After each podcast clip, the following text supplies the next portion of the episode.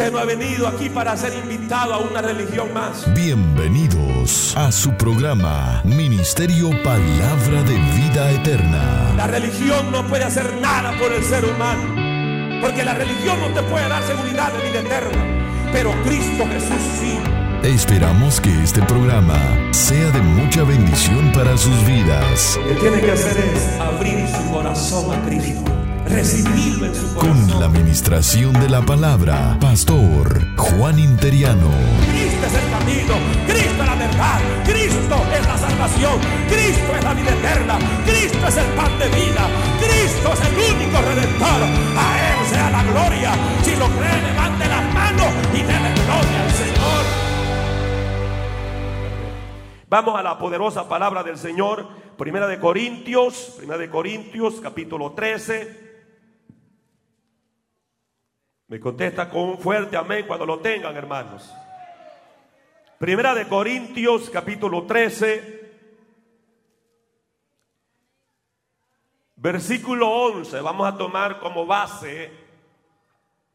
Pedimos siempre esa reverencia en la casa del Señor. A la hora del mensaje, recuérdele a su niño, a su hijo, a su hija, que no hay permiso para estar saliendo a ningún lugar. Amén. Ya antes de la prédica, si su hijo le va a hacer que le diga, dime antes de la prédica. Y si te va a dar hambre, dígale, dime en la casa. Te voy a dar una docena de tortillas, una buena perolada de frijoles con arroz. Hello, yo así hacía con mis hijos, hermano. Cuando estaban pequeños, estos no andaban corriendo buscando soda medio culto o galleta.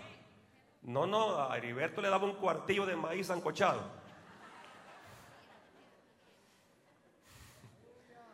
A mí le, le daba sus dos libras de arroz frito.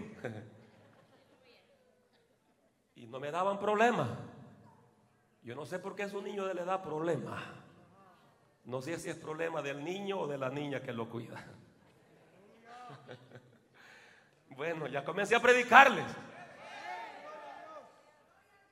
Dice la palabra del Señor de la manera siguiente. Cuando yo era niño, hablaba como niño, pensaba como niño, razonaba como niño. Hay un eco que se queda, niño, niño, niño, niño. Cuando llegué a ser adulto, ahí estamos, dejé atrás las cosas de niño. Amén. Hasta ahí, niños.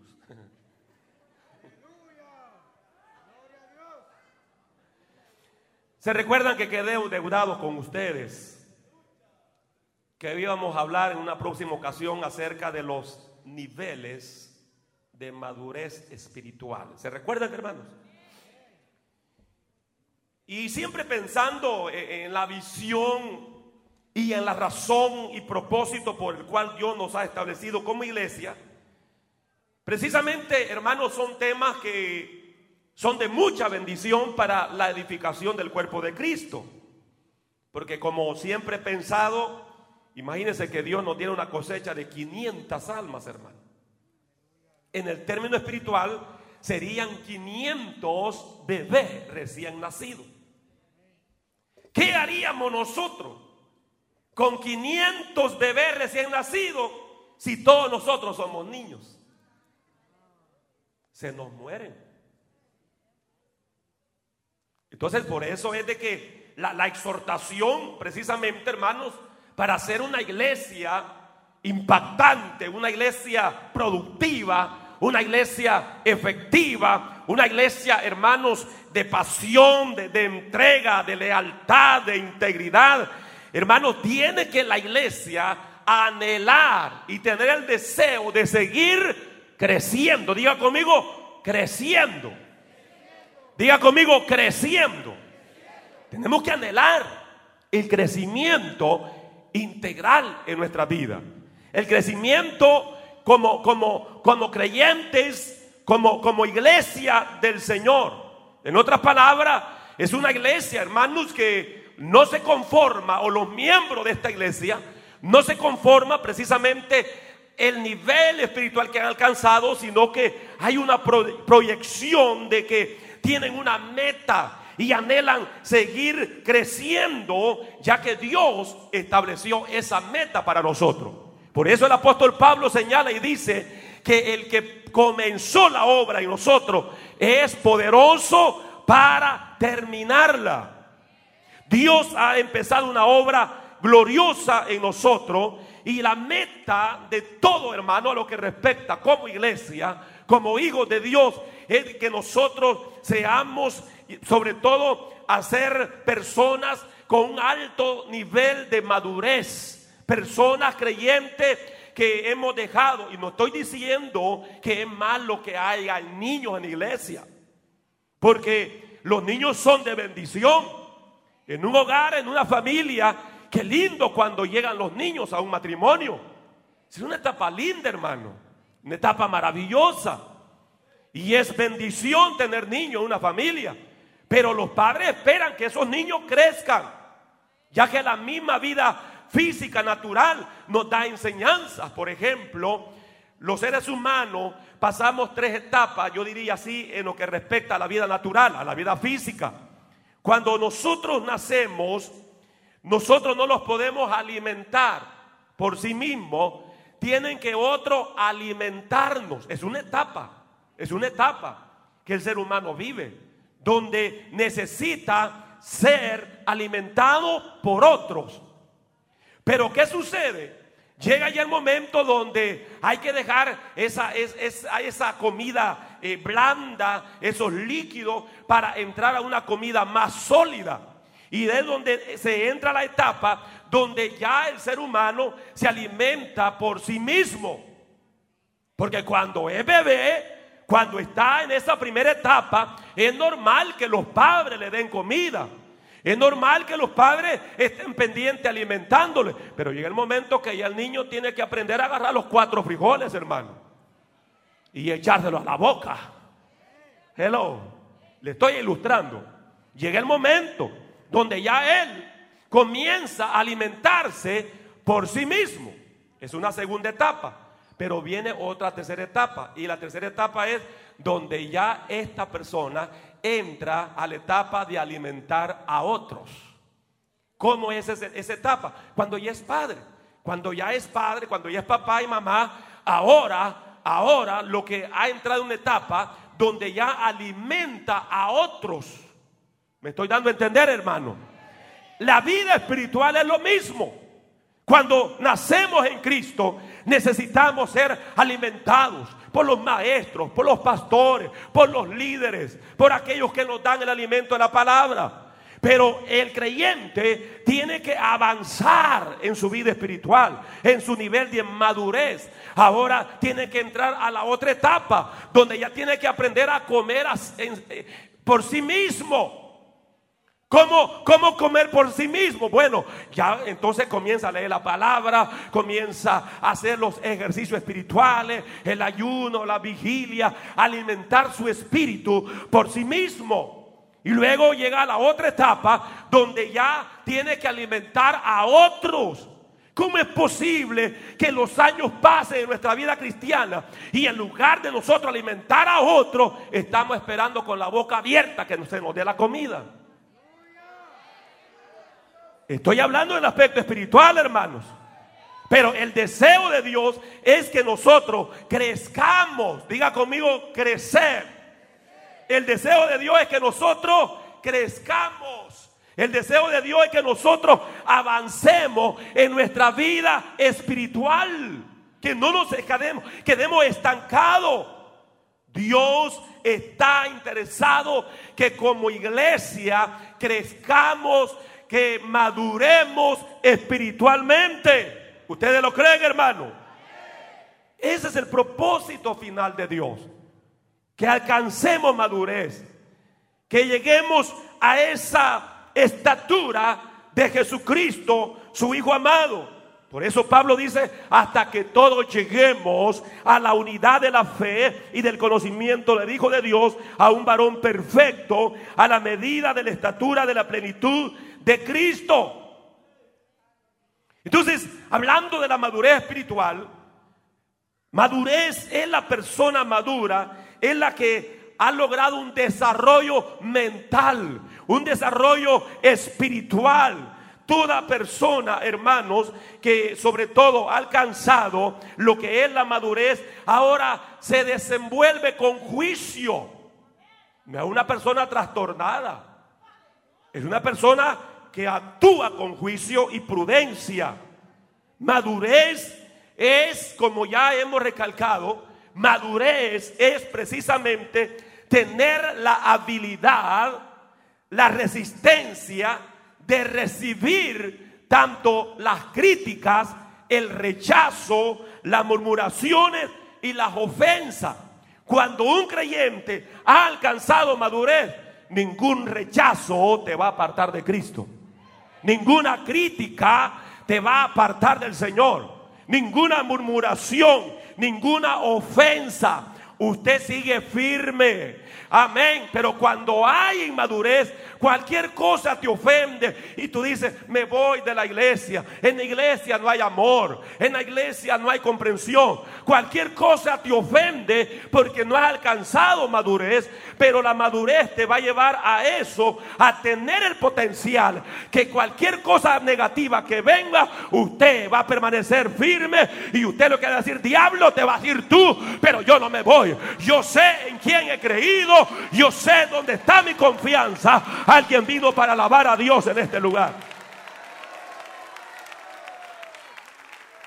Eso te lleva a la madurez. Eso te lleva a la madurez. Lo mismo como cuando hay esos elogios, esas palabras. Qué bonito predica, hermano. O qué bonito Dios lo usa. ¿Ah? Usted tiene que tomar eso con madurez. De manera que, que no le afecte. Que no le afecte. Esas palabras de elogio, esas palabras, hermanos, que, son muy bonitas, de halago. No, que eso no le afecte, que eso no, no lo lleve, hermano, a enaltecerse o pensar que es la última Coca-Cola en el desierto. ¿Ah?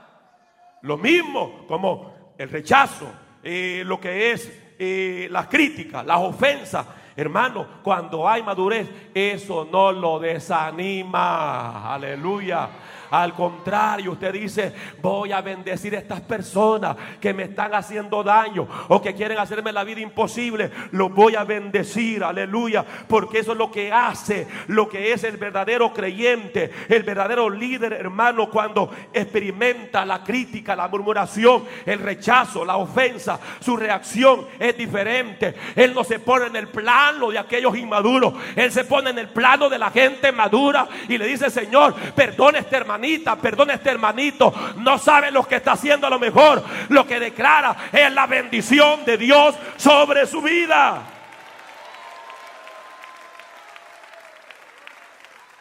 Todo eso es la madurez.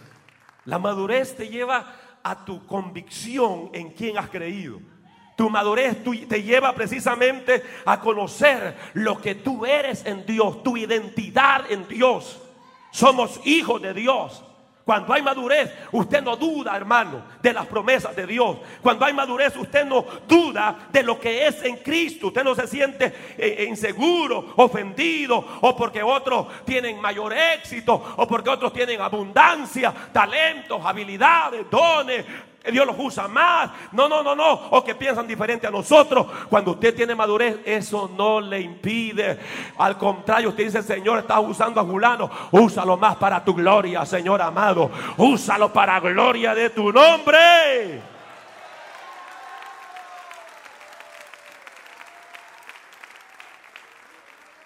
Eso es lo que hace la madurez, que nos lleva a esa plena convicción de lo que nosotros verdaderamente, hermano, de, tener esa seguridad en el corazón de lo que somos en Cristo. Y no nos basamos en lo que tenemos, sino en lo que somos en el Señor, nuestra posición en Cristo. ¿Cuál es nuestra posición en Cristo? Somos hijos de Dios. ¿Cuántos son hijos de Dios en este lugar? ¿Cuántos son hijos de Dios? Y nuestra seguridad, nuestra certeza está precisamente en Dios y no en lo que nosotros creemos ser. Por lo tanto, es importante, hermano, el saber que eh, lo que determina la madurez es más bien la obediencia a la palabra del Señor. Ayer cuando compartía con los hermanitos ahí en Manasa, dije esta palabra. Es mejor que sepa un solo versículo de la Biblia, pero que lo pongas en práctica y no que sepas toda la Biblia y al final no practicas nada. ¿De qué sirve que usted sepa toda la Biblia? De Génesis y Apocalipsis, pero no la vive. Aquí lo importante es poner en práctica la palabra de Dios el obedecer la palabra de Dios. La vida del creyente, la vida cristiana no consiste en el bla, bla, bla, bla, bla, bla, bla, y bla, bla, bla, y conocimiento y puro conocimiento. Pero cuando lo vamos al carácter, a la conducta de esa persona, dice otras cosas. No, vamos a reflejar madurez en nuestro carácter, madurez en nuestra conducta, que la gente pueda ver que somos creyentes, no en pañales, sino creyentes que hemos alcanzado otro nivel, que hemos alcanzado madurez para la gloria de Dios.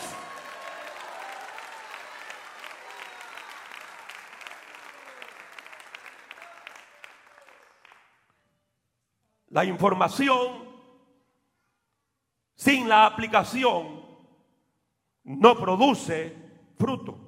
Por eso Cristo en muchas ocasiones exhortó a sus discípulos precisamente a poner en práctica la palabra. Cristo dijo, el que oye mi palabra y la pone por obra, otra versión dice, la practica. Le voy a comparar a un hombre prudente que edificó su casa sobre la roca. Vinieron vientos, tempestades, ríos, pero esa casa permaneció firme. ¿Por qué? Porque estaba fundada en la roca. ¿Por qué? Porque este constructor estaba obedeciendo a la palabra de Dios. Un creyente que ha alcanzado madurez, no importa los tornados espirituales que vengan, no importa las tormentas que el diablo envíe, no importa lo que el diablo quiera hacer, usted va a permanecer firme porque su fe está fundamentada en la roca inconmovible de los siglos que es Jesucristo, el Hijo de Dios. A su nombre, hermanos. A su nombre, hermanos. Pero Cristo dijo, el que oye mi palabra y no la pone en práctica, lo compararé al hombre insensato que edificó su casa sobre la arena. Al primer viento que vino, al primer golpe de río impetuoso que vino, la casa fue destruida. Dios nos exhorta a poner en práctica su palabra. Y eso es madurez. Madurez es cuando ponemos en práctica la palabra del Señor. La madurez, la madurez espiritual incluye precisamente el carácter. Una de las cosas que la iglesia ha perdido es su identidad. La iglesia ha perdido carácter. Estaba viendo un video que la pregunta dice, iglesia o discoteca. Hermanos, Hoy muchas congregaciones, los cultos que supuestamente celebran a Dios, no son cultos. Son show de club nocturno. Son pura discoteca. Donde la gente llega a mover la carne y el esqueleto.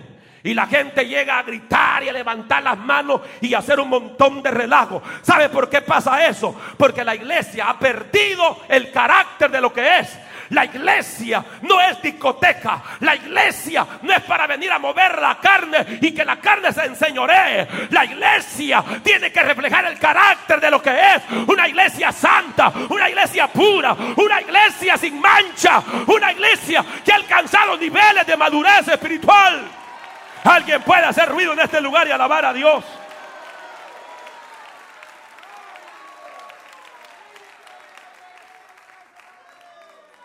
Eso es madurez.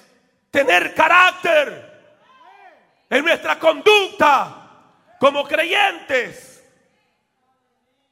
Vamos a entrar a estos niveles de madurez. Y vamos a tomar los que toman notas. ¿Ok? Diáconos, diaconisa. Si alguien está escribiendo, no se preocupe. Le aseguramos que no está escribiendo una carta al novio ni a la novia. Está escribiendo el bosquejo. Y eso es bueno. Amén. Pero si quiere acercársele para echarle un vistazo y asegurarse que no esté diciendo, I love you, you love me, acérquese. Pero queremos usar cuatro palabras griegas que describen las diferentes etapas de desarrollo o crecimiento del ser humano en lo que compete en un hijo natural. Y estudiando el proceso de madurez en el ser humano, pero que a la misma vez lo vamos a aplicar en el ámbito espiritual. Y creo que eso nos va a ayudar, ¿ok? Para ubicarnos en qué nivel espiritual está. Ese es mi propósito hoy día. Que te ubiques o que nos ubiquemos en qué nivel espiritual de madurez estamos. ¿Ok? Entonces, para eso, vamos a la Biblia en Primera de Corintios, capítulo 3, y allí vamos a comenzar precisamente con la primera palabra griega, que es el hijo nepio. Nepio es una palabra griega y significa alguien inmaduro, infantil, en su manera de hablar, en su manera de actuar. En lo natural, en los tiempos antiguos, Nepio era un niño de 0 a 2 años de edad. Pero veamos aquí algunas características de un hijo nepio en lo espiritual. Mire lo que dice Primera de Corintios capítulo 3 versículo 1 en adelante. De manera que yo, hermanos, no pude hablarlos como a espirituales, sino como a qué? A carnales. Note bien, los nepios son carnales. Los nepios son carnales, como a niños en Cristo. Os di beber leche y no vianda, porque aún no erais capaces, ni sois capaces todavía. Porque aún sois, otra vez hermano, si ya se lo había dicho, ¿por qué tiene que repetir? Pastor, y ya me exhortó una vez, ¿por qué tiene que decirlo otra vez? Para que aprenda y se arrepienta. Porque aún soy carnal, el versículo 3.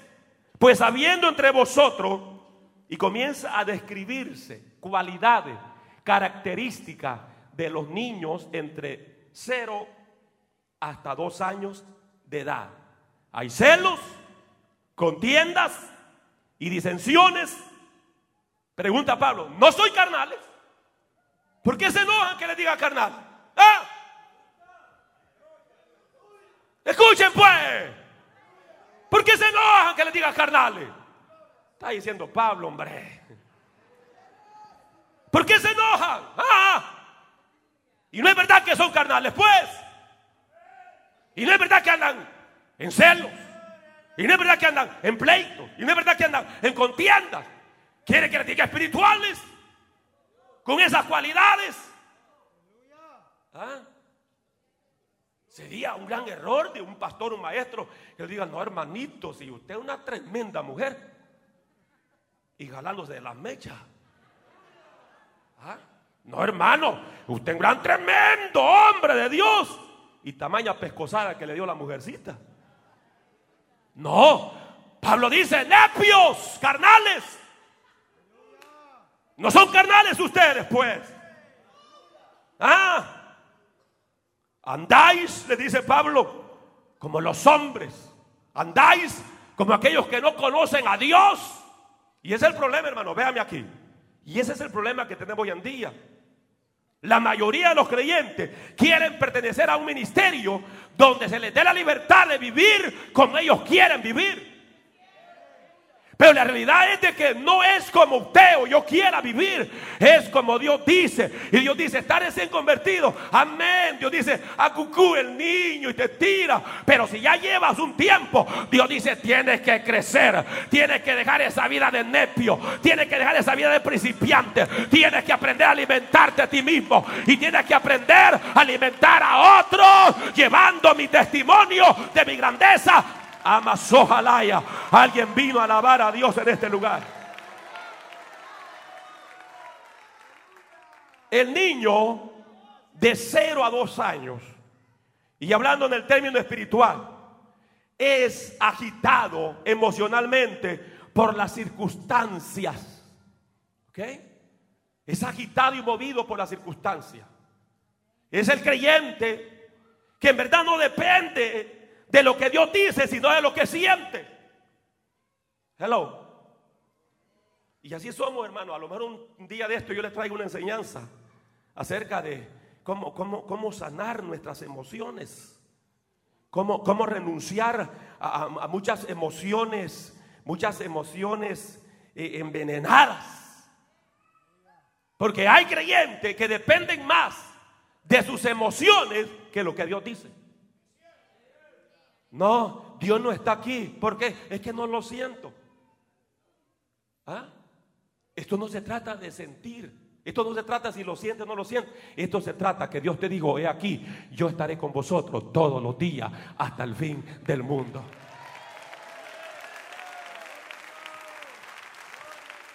Pablo señala que nosotros, lo que hemos alcanzado madurez, no andamos por vista, no andamos por las emociones, Andamos por lo que Dios dijo en su palabra. Hoy el Espíritu Santo no es tú. ¿Y qué pasó? No, pues la hermana que siempre se despeina no se despeinó hoy. ¿Ah? Hoy Dios no estuvo en la iglesia porque el hermano que quiebra cuatro sillas hoy no las quebró. Y muchas veces nosotros dependemos más de las emociones que lo que Dios dice en su palabra. Dios ha prometido que donde están dos o tres reunidos en su nombre, Él va a estar presente. Aleluya. Y aunque usted no sienta cosquilla, y aunque usted no siente que los pelos se le pongan de pie, pero Dios está en este lugar. Ciertamente su gloria y su presencia está en este lugar.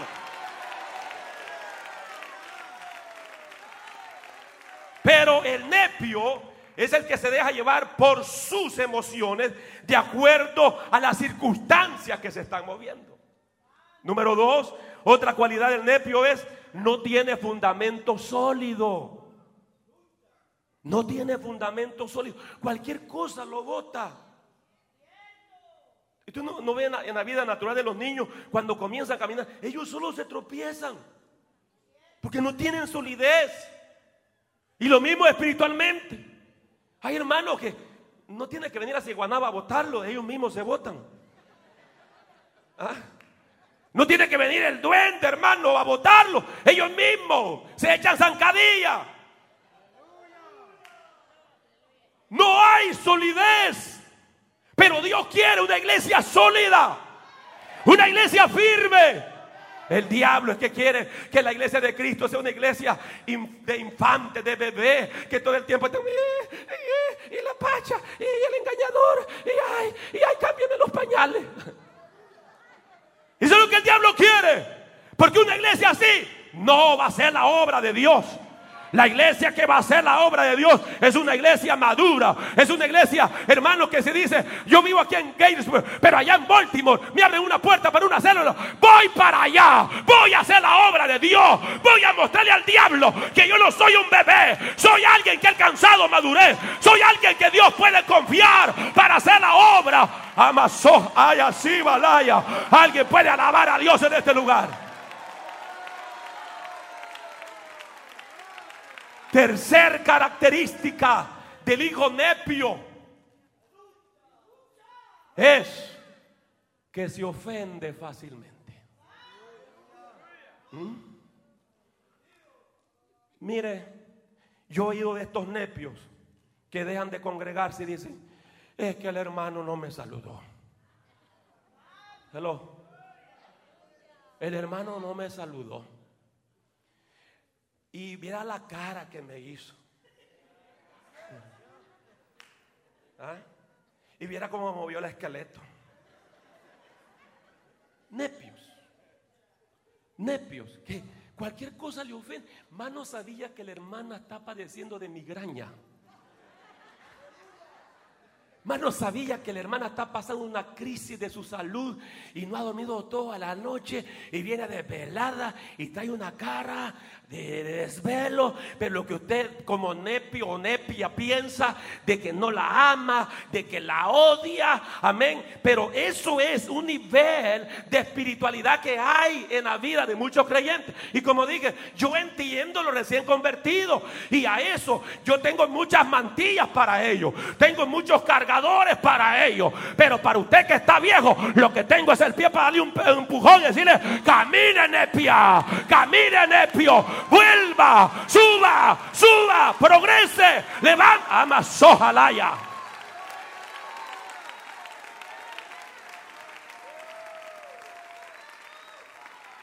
Pregúntale que está a tu lado, ¿qué tal? ¿Te ofendes fácilmente? ¿Ah? Miren, estamos entrando a los niveles, ya ustedes se están identificando. Ya por lo que veo, yo veo muchos nepios ya. Muchas nepias.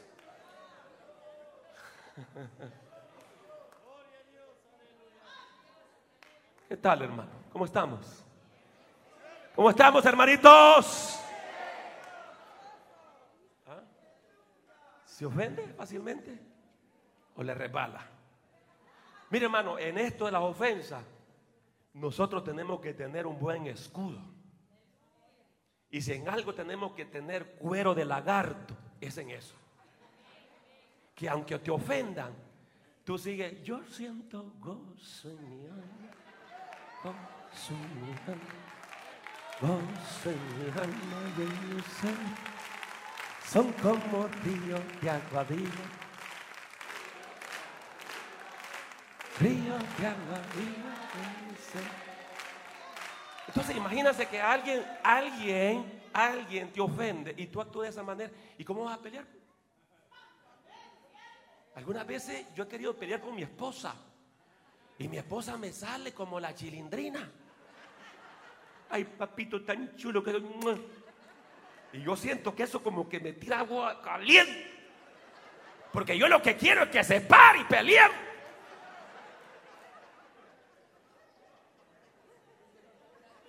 Y contestame pues.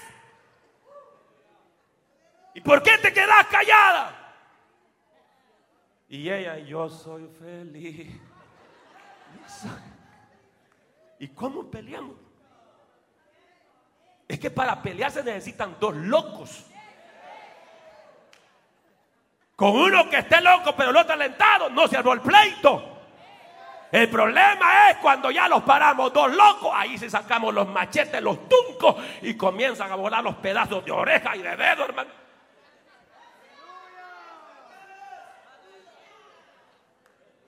Se ofende fácilmente. Entonces, ¿cómo lo vamos a comportar ahí? ¿Cómo lo vamos a comportar? ¿Cómo lo vamos a comportar de aquí en adelante, hermano? ¿Cómo lo vamos a comportar? ¿Ah? ¿Cómo? Que va, que, que que rebale la ofensa. Yo lo estoy practicando. Y yo antes con su rabieta yo me desvelaba. Hoy más sueño me da. De corazón se lo digo. Mira, el enemigo ha tirado al ministerio y golpear y golpear aquí. Y mira, hermano, no, hombre, yo estoy durmiendo feliz. Y hasta la masa muscular me ha crecido. Mire, pues si no me esta cosa ya no me cierra. Yo le digo a mi esposa, y estoy la misma libre. Le digo que lo que pasa es que la proteína como que están, me están pegando bien. Me siento como más apretado.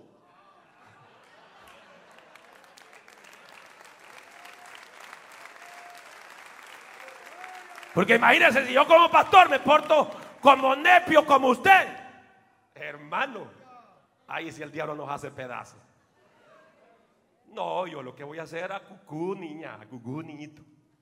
Pero crece, crece, vaya, aquí va la leche. Ya va a aprender a comer carne. Ya no se atraganta. Ya creció. ¿Ah? Otra cualidad, cuarta, cualidad del nepio es precisamente de aquel que es fácilmente engañado. ¿Ah? Usted ve los hermanitos que alabando al Señor y de repente ya están otra vez adorando chintos allá, hermano, en San Martín. Ahí están, mire. Y yo dije, pero ¿qué pasó, hombre? Ahora arruñándose la cara está. Ya fue engañado. Otra vez lo sedujeron. Porque los nepios los engañan. Es como te agarra un niño, hermano. Un niño. Mire, usted quiere agarrar un niño. Todos los días de culto, tráigale confit. Tráigale un dulce. Va a llegar el momento de decir, papi, me voy con este hermano. Hello. ¿Ah? Es que los niños fácilmente se engañan. Pero los que han alcanzado madurez, ¿cómo va a creer que yo voy a agarrar al hermanito Kevin, el, de que toca el teclado, y es un adolescente, y yo quiero enganchármelo para llevármelo para la casa? ¿Crees que lo voy a convencer? ¿Ah? Difícilmente. Pero los niños sí, fácil se engañan. Y en el término espiritual eso es lo que sucede. Pero de qué personas que terminan, hermano, con los mormones, terminan con los testigos de Jehová y dicen, este era creyente, pero ahora miren, está en la verdadera. ¿Qué? Lo que pasa es que era un niño. Amén. Pero los que hemos crecido y los que estamos en otro nivel de madurez espiritual, no los va a engañar el diablo, no los va a engañar los demonios, no los va a engañar las iguanabas ni los duendes, no los va a engañar nadie, porque sabemos en quién hemos creído.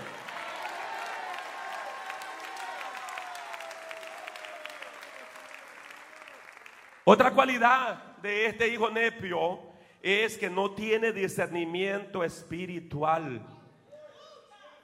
No tiene discernimiento espiritual. Usted no a todo le va a decir amén, hermanitos. ¿Ah? Es como hemos estudiado los dones espirituales. Hemos estudiado los dones espirituales. Y en la manifestación de profecía, si yo le profetizo a usted, usted no va a decir amén, amén. No. La Biblia dice juzgar las profecías. Y si usted profetiza, sepa que le van a juzgar. ¿Ah? Y la persona tiene el derecho de juzgar. La Biblia juzgar las profecías si son de Dios.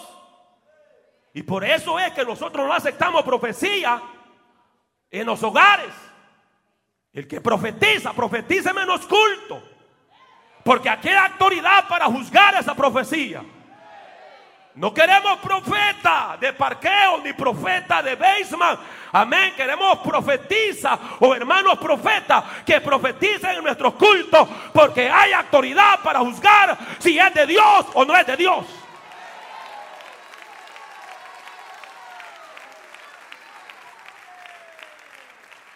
Pero el que es nepio no tiene discernimiento espiritual. Estamos aquí, iglesia. Pero entremos entonces al otro nivel. Ese es el primer nivel. Segundo nivel es el hijo, que en griego es paidón. Diga conmigo paidón. En lo natural es la etapa de un hijo griego de dos años a doce años de edad. En esta etapa, el hijo tiene su propia voluntad. Es alguien que emocionalmente no ha madurado. Usted sabe que la etapa, hermano, esta etapa es bien conflictiva. En etapa física de esta edad es bien conflictiva. Es una persona que emocionalmente es inmaduro en su conducta y en su manera de hablar. ¿Cuáles son las características de un hijo paidón? Bueno, no tiene control sobre su lengua.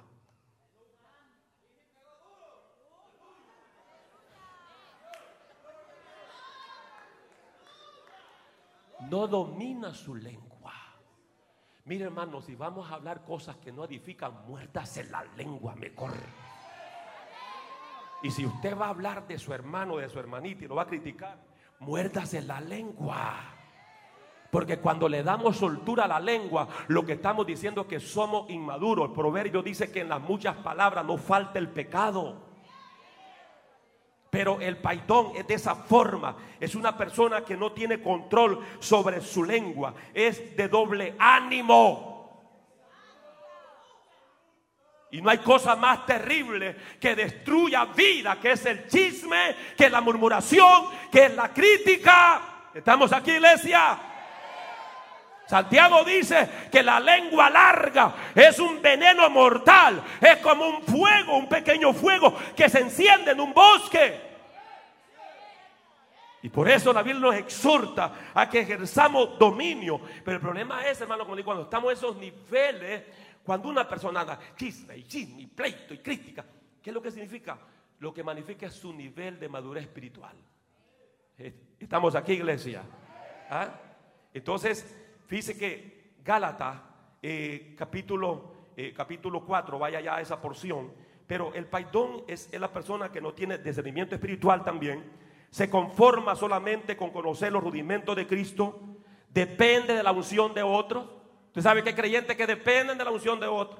Y ahí están, ore por mí, hermano, ayune por mí. Solo falta que le digan a uno, cuando Cristo venga, se va por mí también, hermano depender de la unción de otro. Eso es depender de la unción de otro. Eso es falta de madurez. Hello. Entonces, de acuerdo a Gálatas capítulo 4, versículo 19, dice, hijitos míos, por quienes vuelva a sufrir dolores de parto hasta que Cristo sea formado en vosotros.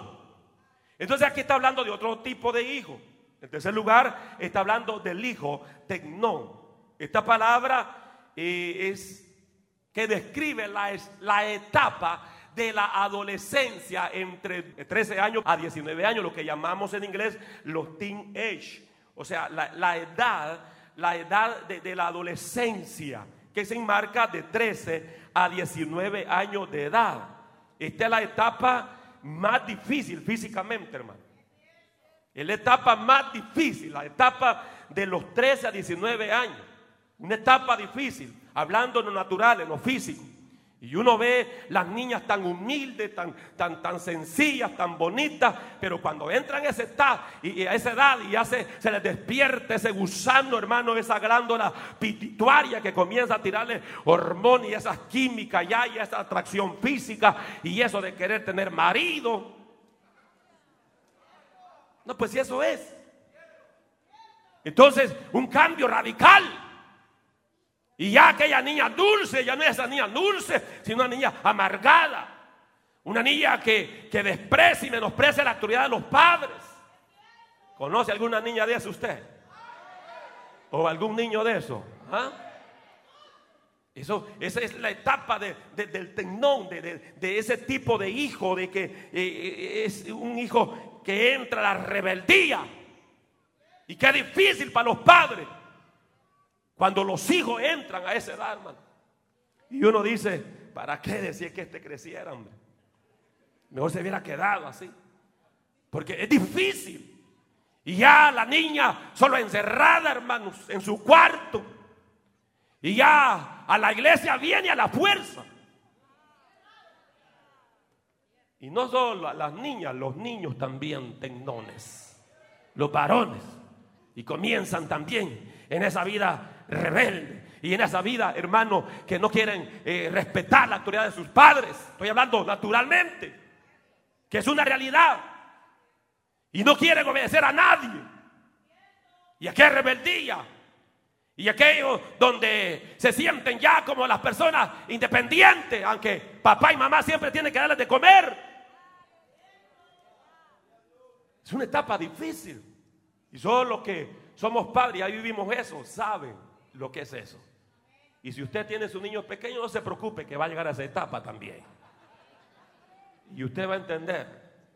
Porque cuando uno tiene los niños pequeños y los hijos de los hermanos que ya son adolescentes están haciendo esa locura y, y viviendo esa etapa de rebeldía, lo que tienen niños pequeños dicen, es que ese padre es sinvergüenza, es tolerante, no les pone en su lugar. Espérese. Espérese. ¿Ah? Que ahí como sea usted, mire hermano, uno les puede dar con el cable de la grabadora y no les entra. Sí, es, es que están testarudos, con cerebros de burro. ¿Ah? Y yo quiero dirigirme a los adolescentes, hablando naturalmente, físicamente. Eso te va a llevar a la destrucción. Una niña que actúe rebeldemente a su papá y a su mamá, te va a hartar el diablo. Te va a destruir el diablo varoncitos adolescentes que menosprecian la autoridad de papá y mamá, te va a destruir el diablo. Es mejor que tome la posición de ser sencillo y humilde y obedecer a tus padres, honrar a tus padres para que todo te vaya bien. Alguien puede alabar a Dios en este lugar.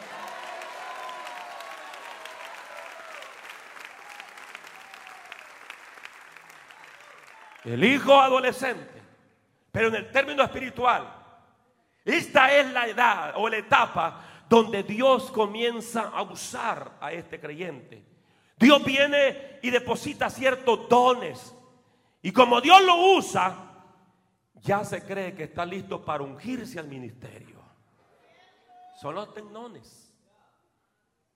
Y ya comienzan a pensar. Y esta es la etapa, espiritualmente hablando también, la más peligrosa porque es la etapa que tiene que ver con la rebeldía, tanto en lo natural como en lo espiritual. El, hijo Tecnón, hablando espiritualmente, ya entra donde dice, no, si yo sé hasta más que el pastor, ¿ah? ¿quién soy yo para obedecer al pastor? Tengo más conocimiento que él. ¿Ah? Yo sé más que él. A mí no me va a enrollar el pastor. Va a enrollar a esos tontos, pero a mí no. Ese es el tendón, ese es, ese es el hijo adolescente rebelde, hermano. Hablando espiritualmente. No acepta, no acepta las instrucciones. ¿Cuáles son las características de este hijo adolescente espiritualmente hablando? No se somete a la autoridad establecida de parte de Dios. ¿Ah? Se rebelan cuando son corregidos. Si usted como hijo de Dios, su pastor le corrige, y usted se revela, me manifiesta el tipo de nivel espiritual de madurez que ha alcanzado. Eso muestra que usted no ha llegado al nivel que Dios quiere que llegue. Porque cuando hay madurez y se nos corrige, hermano, usted agradece y usted dice, pastor, es cierto, me duele la carne, pero es la verdad y gracias por la corrección.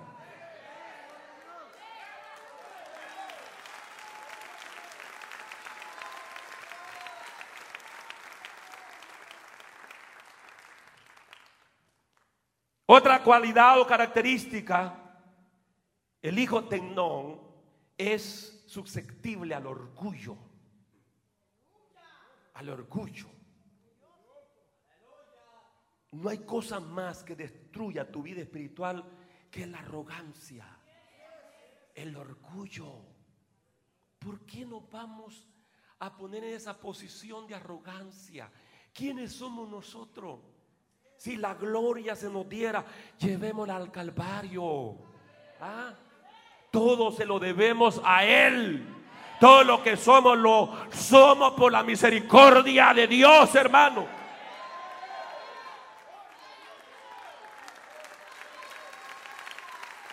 Pero el adolescente, mire, cuesta hallar, hermano, a una señorita adolescente que sea sencilla, que sea afable, que, sea dulce. Amén. Eh, cuesta. Cuando, cuando no han entrado a esa edad de la pubertad, desde la adolescencia, qué bonito, y pastor, y pastora, y Dios le bendiga. Pero ya tantito, hermano, eh, ya, ya comieron mucho pollo con, con las hormonas sintéticas y ya comienzan esos calvos, porque hoy a los 8 o 9 años se le va viendo la carita de señorita, los pechitos levantándose y ya comienzan también con aquella arrogancia y aquel orgullo que ya no lo hablan a la gente de adulta. Usted no ha visto señoritas que pasan, hermano, y como que no ven a nadie, como que andan en su propio mundo y una gran arrogancia.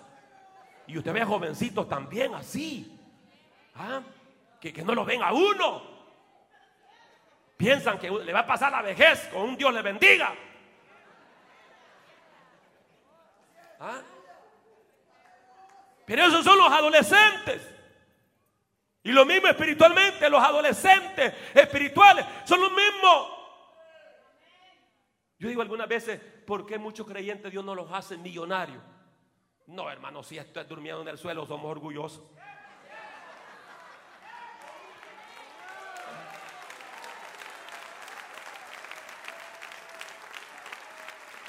Si apenas vamos a empezar un negocio y ya comenzamos a ver los hermanos así, mire. Allá está aquel. No, miran que Dios te bendiga. Hoy en Canadá conocí una persona, no voy a decir su nacionalidad para que no se ofenda, pero conocí a un anciano que desde que lo vio comenzamos a hablar. Bueno, de hecho es un lugar ahí que cuando uno ve un hispano ya hizo fiesta. Como no hay hispano y te ven la cara de tortilla o de plátano molido, y ya comienzan a hablarte y, es una fiesta y que todo el mundo es así. Bueno, así era aquí por el 80, 85. Cuando se encontraba un hispano, uno veía la gloria de Dios. Y comenzamos a hablar y hablar y hablar y hablar. Y mi hermano, una, una persona tan sencilla y de un país de los propios orgullosos, no voy a decir su nombre. Solo usted imagínese. De los meros orgullosos, de los hispanos parlantes. Porque de los hispanos parlantes, no, si también salvadoreños, sabemos muchos que se los ha subido el humo a la cabeza.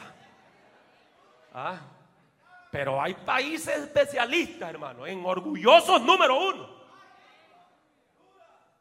No, no, no, no, Honduras son humildes. Pero el detalle está, que, qué sencillez de hombre, hermano.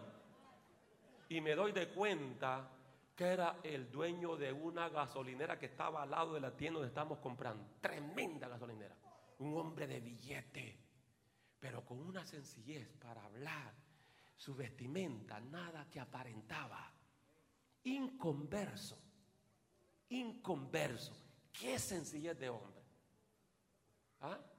Y usted a la primer bicicleta que Dios le regala, ya no le quiere hablar a nadie.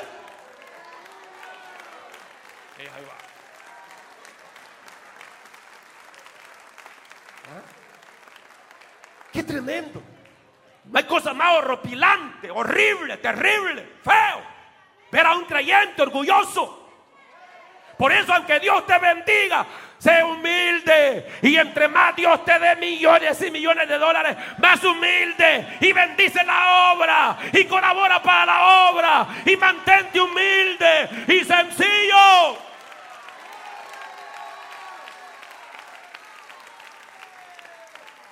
Porque mire, grandes millonarios de la noche a la mañana se han quedado sin nada. Es una locura creerse, ya porque tiene alguna su fichita. Es, una locura, hermano. Es una locura. Y al final cuando uno se muere, ¿y qué pues?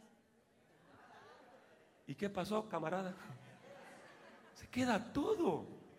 Y si usted dice, yo quiero que en la caja me pongan ese millón de dólares que yo tengo en el banco, mira, te lo van a ir a sacar de la caja. Mejor te vale que no te lo lleves. ¿Ah? Desnudo vine a esta tierra, dice Job. Desnudo me voy a ir. La única riqueza que podemos llevar es que trabajemos en su obra, que demos testimonio de Cristo, que apoyemos la obra del Señor, que hagamos la obra del Señor. Aleluya, vivamos en integridad para Él. Esa es la riqueza que lo vamos a llevar. Alguien puede alabar a Dios en este lugar.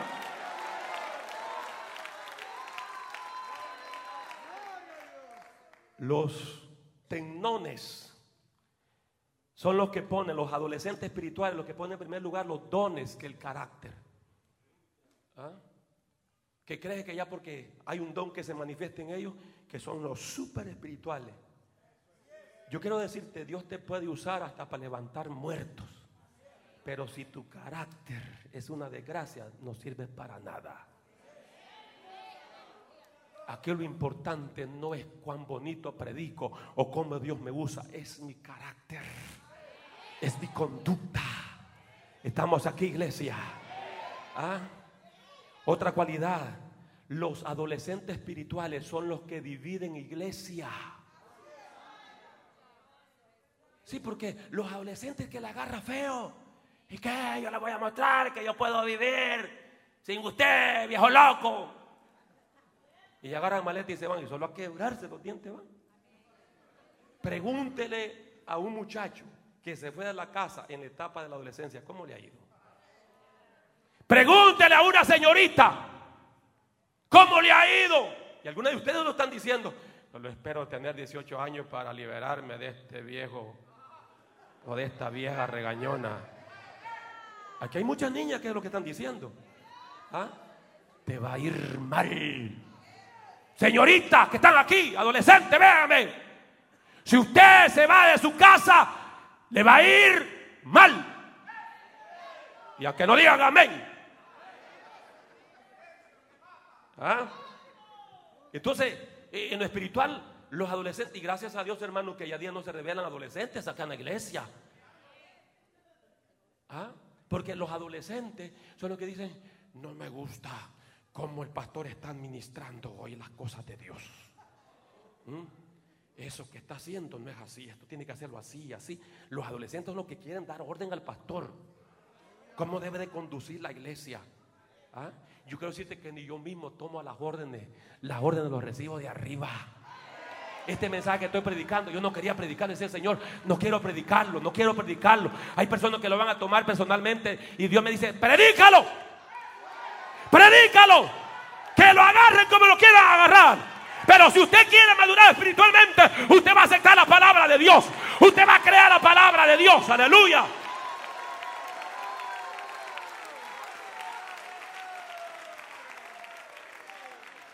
Son los adolescentes los que agarran la célula y dicen, si estas almas yo las gané, estas son, estas son almas mías. Vaya. Oh, qué quito el niño. Usted murió en la cruz por esas almas que son suyas. Ni del pastor son las almas, mías son las almas, dice el Señor. ¿Ah?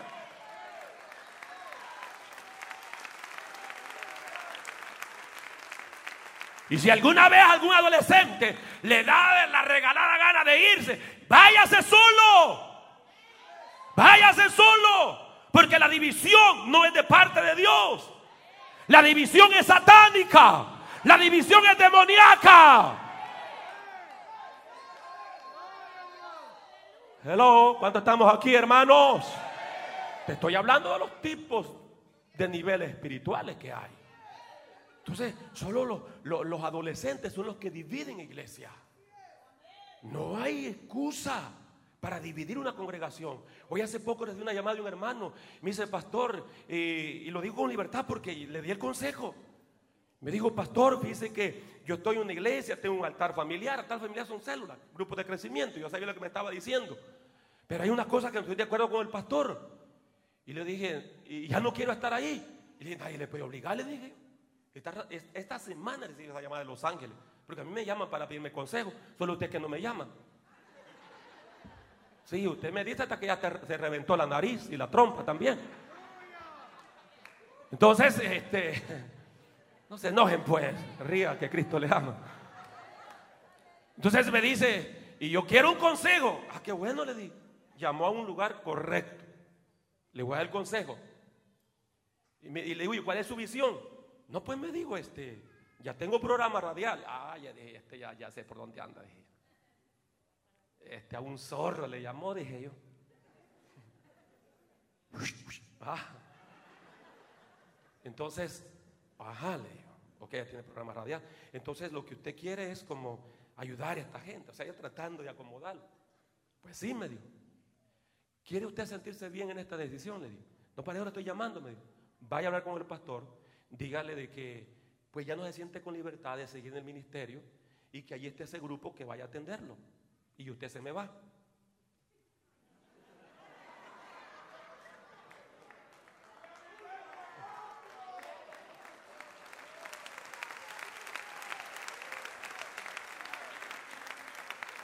Ahí me llama para testificarme, le dije. Dios le bendiga. Solo los adolescentes dividen iglesia. Y uno adolescente que divide iglesia, usted lo sigue, va siguiendo a alguien que va en un problema serio. Va en un problema serio. Y la división Dios nunca la ha respaldado ni la va a respaldar. Por eso somos ministerios.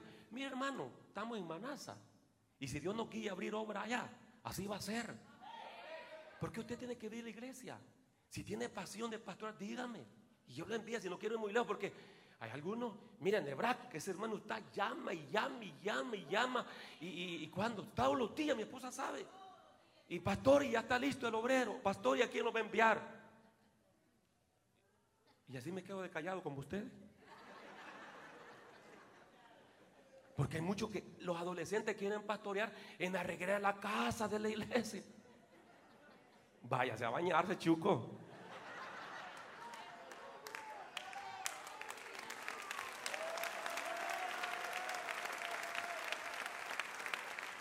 Quiere pastorear, usted va a ir donde Dios lo mande. No es que aquí, aquí me gusta, aquí no, es que aquí. Esto no es donde usted dice, es donde Dios dice. Hello. Pues ya los vamos. Termino con el otro nivel espiritual del hijo Telio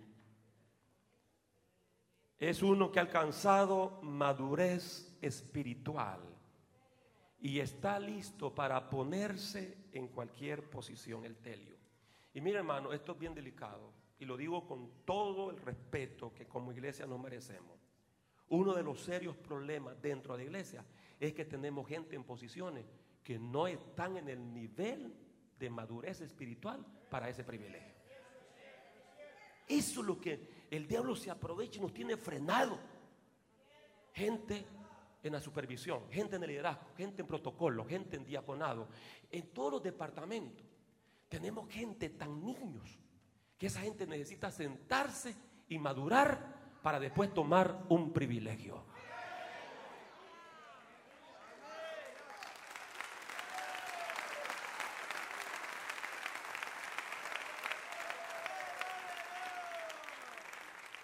Solo cuando hemos alcanzado ya un nivel de madurez espiritual, de madurez como el hijo Telio, es entonces donde ya, hermano, se nos puede confiar. Se nos puede confiar cualquier casilla, cualquier privilegio. Está listo para que se le confíe autoridad y responsabilidad. ¿Sabe quiénes son puntuales? ¿Quiénes son responsables? ¿Sabe? Hablando de liderazgo, ¿quiénes son puntuales y responsables? Los telios, los que han alcanzado madurez espiritual. ¿Ah? Y qué, qué fácil es trabajar en una iglesia donde todos los que tenemos privilegio hemos alcanzado madurez espiritual, hermanos. No me digan amén porque esto duele lo que les estoy diciendo. ¿Ah? Pero solo cuando hay madurez espiritual, Dios entonces te, eh, te da la herencia que Él tiene para ti. Este es el hijo que ha sido desarrollado y ha llegado a una etapa de madurez, la cual le permitirá ser enviado por el Padre y no va a herir a las personas. Cuando tú y yo tenemos privilegio y lo que hacemos en lugar de ayudar a las personas, las desayudamos, significa que somos niños espirituales. Cuando tú y yo, en lugar de sanar a las personas, las herimos, muestra que no hay madurez espiritual. Porque todos los que tenemos privilegio no somos puestos para dañar a la gente, no somos puestos para herir a la gente, somos puestos para bendecir al pueblo, para ayudar al pueblo. Alguien puede alabar a Dios en este lugar.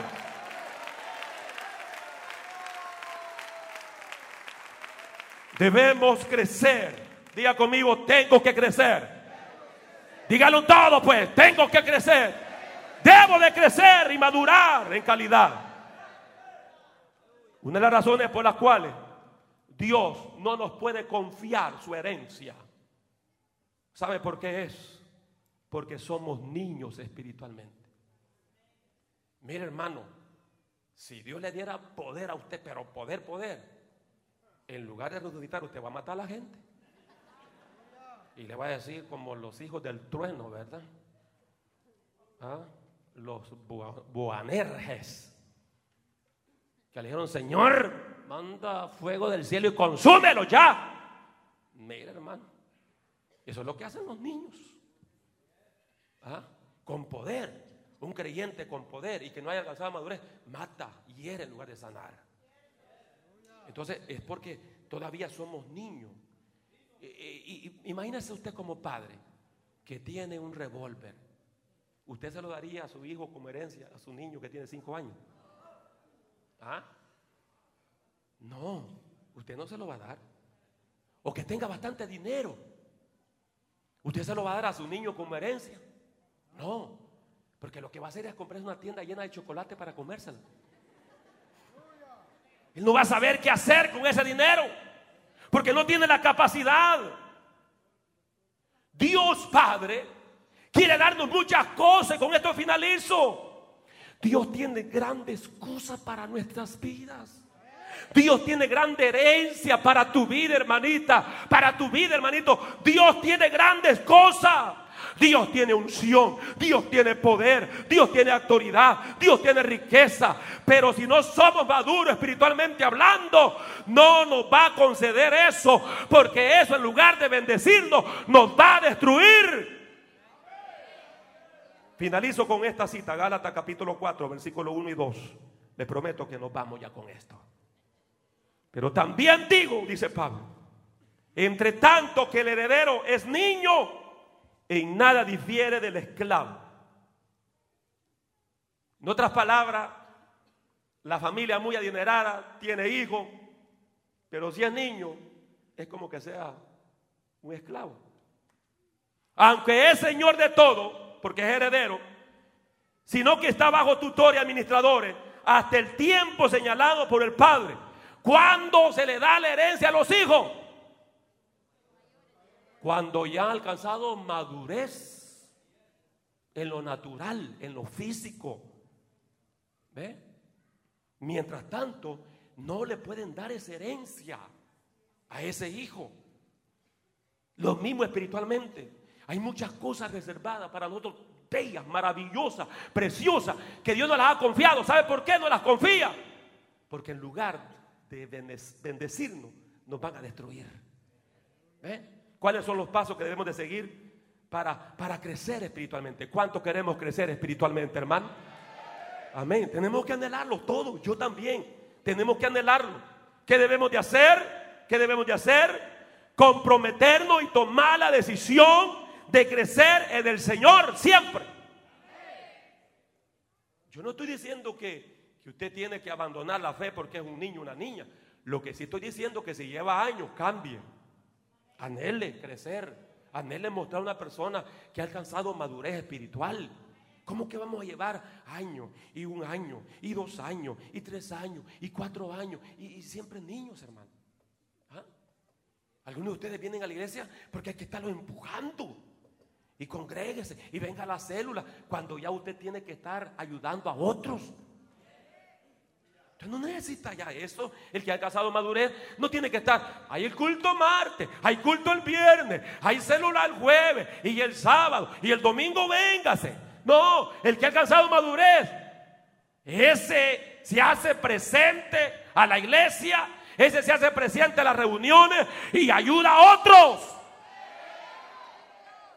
Ayuda a otros. Entonces, el crecimiento espiritual es una decisión de calidad, es personal. Yo no puedo crecer por usted. Yo puedo anhelar mucho que usted madure, que usted crezca, pero si usted no lo hace, difícil. Yo no puedo crecer por usted, yo no puedo madurar por usted. Cada uno de los hijos de Dios debemos de determinarlo en crecer. Y no es un proceso automático, es un proceso planificado. Hay ciertas decisiones que usted tiene que tomar como líder, como creyente, para llegar a la madurez y el crecimiento espiritual. Estas son, decida ser un creyente, un servidor maduro. Tiene que decidirse.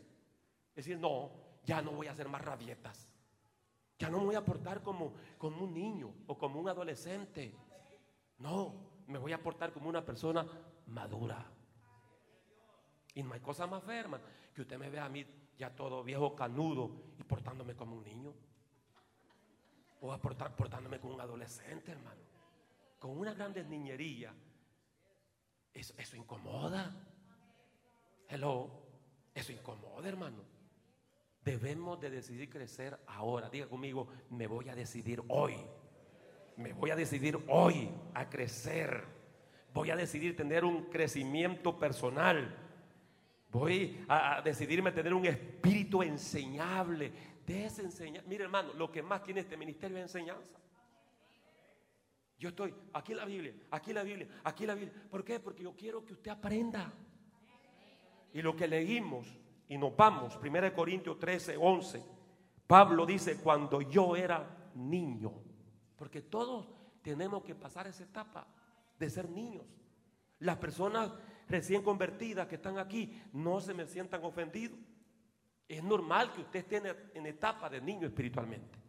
Y estamos para amarlo, estamos para protegerlo, estamos para cuidarlo. Digan amén, hermanos. Amén. Es una etapa. Pablo la vivió cuando yo era niño, dice Pablo. Hablaba como niño, pensaba como niño, juzgaba como niño. Mas cuando ya fui hombre, ¿qué pasó? Dejé lo que era de niño. Entonces, ya dejemos esa etapa, hermano. Como iglesia. No somos una iglesia de basement.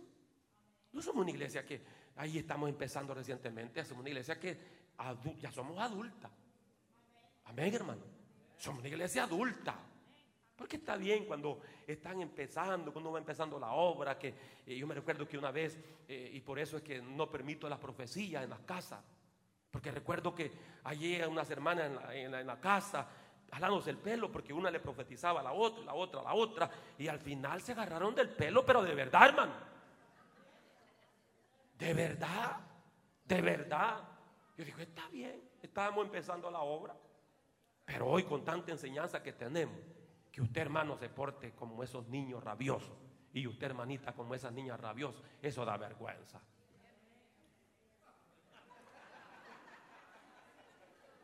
Aunque, sea de la rala que nos dé, hermano. La gente viene a la iglesia a buscar paz, soluciones, esperanza, no a escuchar murmuraciones, no a escuchar pleitos, no a escuchar disensiones. La iglesia no es para pelear. Quiere pelear, identifíquese, váyase al mercado, compre una paila de tomates y váyase a vender y agárrese del pelo con todas esas mujeres. Pero la iglesia de Cristo tiene que mostrar el carácter de lo que es. La iglesia de Cristo es para reflejar el amor. La iglesia de Cristo es para dar testimonio de que Dios transforma, Dios cambia a su nombre, a su nombre.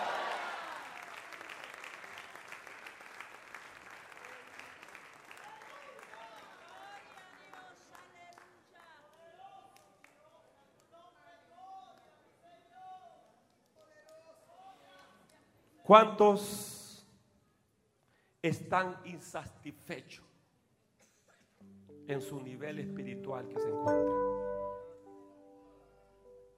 O sea, voy a, decirlo de otra manera. Si usted está satisfecho en su nivel espiritual, significa que usted ya alcanzó la plenitud del varón perfecto que es Cristo. Pero, ¿cuántos están insatisfechos? En el nivel que se encuentra. Solo los que están insatisfechos van a crecer y madurar espiritualmente. ¿Dónde está esa gente? ¿Dónde está esa gente? Que vamos a venir Señor, quiero que me hagas conforme a tu imagen. Quiero que ponga ese carácter tuyo en mi vida, Señor. Quiero serte fiel.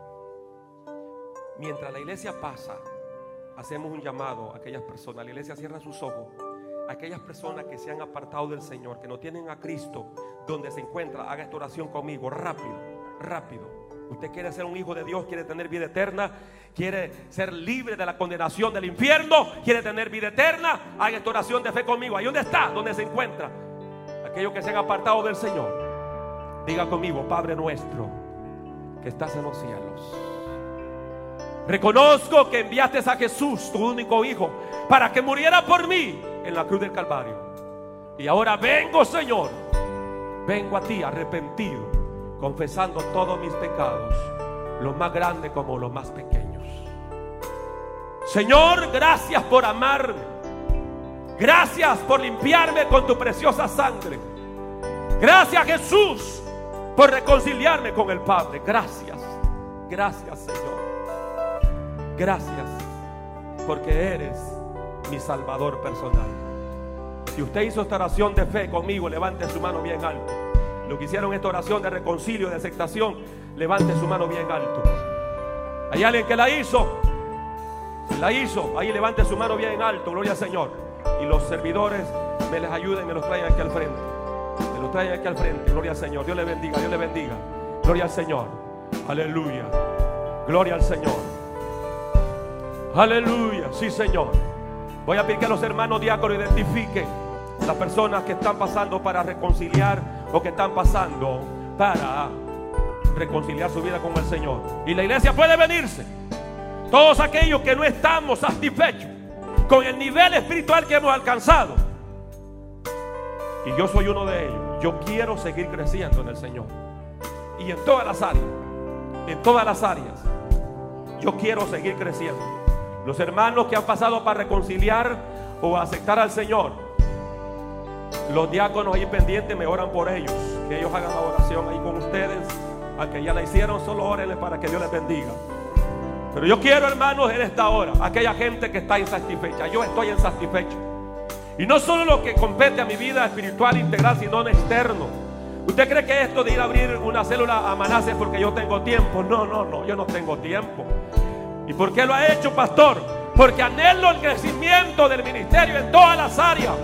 Porque entiendo que yo no he venido aquí para ser hermanos que una persona de pasar el tiempo simplemente del ministerio. Hay personas que lo han dicho, me lo han dicho, no tengo necesidad yo de ir hasta allá. ¿Qué necesidad? Hay líderes, hay supervisores. ¿Por qué lo he hecho? Porque entiendo el llamado de Dios. Porque entiendo que como iglesia no somos llamados a estar perdiendo el tiempo, hermano, en cosas triviales. Ese coraje que usted le da, úselo en contra del diablo. Ese coraje que le da y ese deseo de pelear, no lo use con su hermana, con su hermano. Úselo en contra de los demonios, arrebatándole las almas. Y rabasandalaya. Únase lo más que puedan a la plataforma, únase lo más que puedan. Porque este mensaje es para toda la iglesia, hermano. Este mensaje es para toda la iglesia. Necesitamos, necesitamos subir a otro nivel espiritual. Necesitamos ese cuarto nivel de madurez espiritual. Que nada nos ofenda. Sea la crítica, el rechazo, la ofensa. Que nada de eso nos desanime. Sino al contrario, que nos paremos firmes. Que nos paremos firmes. Los que han pasado aquí al frente, levante sus manos al cielo. Levante sus manos al cielo en esta hora. Yo sé que la palabra ha sido clara. La palabra ha sido precisa. Y no es nada personal. Es a nivel de iglesia. Es a nivel de pueblo. Porque el Señor no quiere una iglesia compuesta solo de niños. Y que nunca avancemos en nuestra vida espiritual. Que nunca crezcamos. Dios quiere que crezcamos. Dios quiere subirlo a usted. Dios tiene cosas gloriosas para su vida. Dios tiene cosas maravillosas para su vida. Pero es el momento de quebrar la arrogancia, de quebrar el orgullo, de quebrar todas aquellas cosas que nos detienen, que nos impiden avanzar. Levante su oración al Señor en sus propias palabras. Yo no tengo ninguna varita mágica para tocarlo. Solo basta que usted quebrante su corazón. Siga orando, iglesia, siga orando, iglesia. Y. Padre, gracias por este varón, Señor amado, que ha tomado a bien reconciliar su vida contigo en esta hora. Padre, gracias porque yo sé que tu sangre que vertió Jesucristo, esa sangre en la cruz del Calvario, lo limpia de todo pecado. Y Rabasojalaya, Samalaya. Dile, Señor, gracias porque tu sangre me limpia. Dile, Señor, gracias porque todo pecado que he cometido ha sido confesado a ti.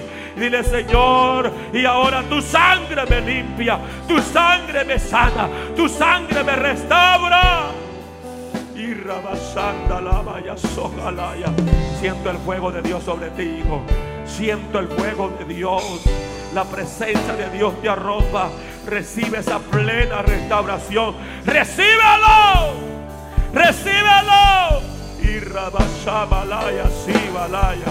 Y rabaya sabalaya. Oh, aleluya, aleluya, aleluya, aleluya, aleluya. Dile, Señor, aquí está mi vida. Dile, Señor, estoy insatisfecho. Dile, Señor, quiero más de ti. Dile, Señor, quiero escalar, quiero avanzar. Padre, mire esta vida, Señor. Que ahora, Padre, ha pasado para reconciliarse contigo. Perdona su pecado, Señor. Perdona su iniquidad, Señor. Perdónale, Padre. Tu palabra dice que si confesamos nuestros pecados, tú eres bien y justo para perdonarnos y limpiarnos de toda maldad. Señor, gracias. Porque tu mano fuerte no se ha cortado para salvar, para bendecir. Tu mano está extendida, Señor amado. Y Recibe restauración en el nombre de Jesús de Nazaret. Y Rabasojalaya. Padre, mira este pueblo. Levante sus dos manos al cielo y diga conmigo, Señor Jesús. Señor Jesús. Todos digamos, Señor Jesús, te doy gracias.